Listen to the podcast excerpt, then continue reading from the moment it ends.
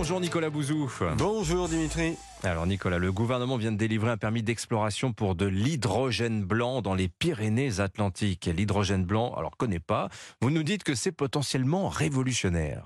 Écoutez, c'est vraiment enthousiasmant comme affaire. hein. L'hydrogène blanc, c'est un gaz naturel qui est présent dans le sous-sol, hein, dont la combustion ne génère aucun gaz à effet de serre. Alors, c'est différent de l'hydrogène vert dont vous avez déjà entendu parler hein, qui est produit euh, par euh, électrolyse. Là, cet hydrogène blanc, il est euh, dans le sous-sol. Pendant longtemps, on a pensé d'ailleurs que nos sous-sols étaient pauvres hein, en hydrogène blanc, mais en fait, on se rend compte qu'il y en a dans de très nombreux endroits, y compris en France, dans les Pyrénées, hein, euh, où le gouvernement vient de délivrer un permis euh, euh, d'exploration. En fait, il semblerait qu'il y en ait dans presque tous les pays du monde. Alors, autre qualité, Dimitri, il est produit naturellement. C'est donc une énergie qui est à la fois totalement décarbonée et totalement renouvelable. C'est presque trop beau pour être vrai. On a envie de vous demander où est le problème, Nicolas?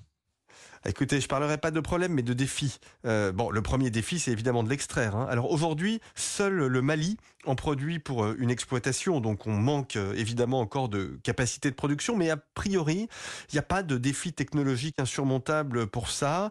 Les spécialistes estiment même que le coût de l'extraction devrait être proche de celui du gaz naturel. Alors le deuxième défi, c'est bien évidemment d'adapter les usages. Ça veut dire disposer de voitures, de trains, d'avions, de centrales électriques, de chaudières qui fonctionnent à l'hydrogène. Bon, là encore, rien d'impossible sur le papier, mais enfin, clairement, on n'y est pas encore. Mais Nicolas, est-ce que ça veut dire qu'on pourrait euh, arrêter euh, la transition écologique? On le voit bien, elle est difficile, elle coûte très cher, et attendre cet hydrogène blanc?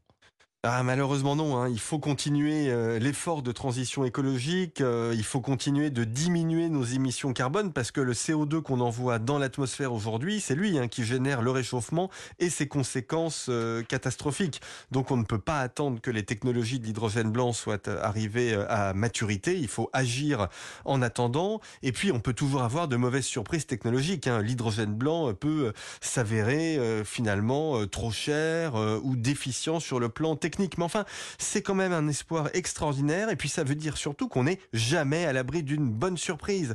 Et je vais vous dire le fond de ma pensée, il n'est pas du tout impossible que l'hydrogène blanc soit au 21e siècle, ce que le pétrole et le gaz ont été au 20e et au 19e siècle. Rien Ah, que ça. Affaire à suivre. Signature Europe 1, Nicolas Bouzou. Merci beaucoup, Nicolas.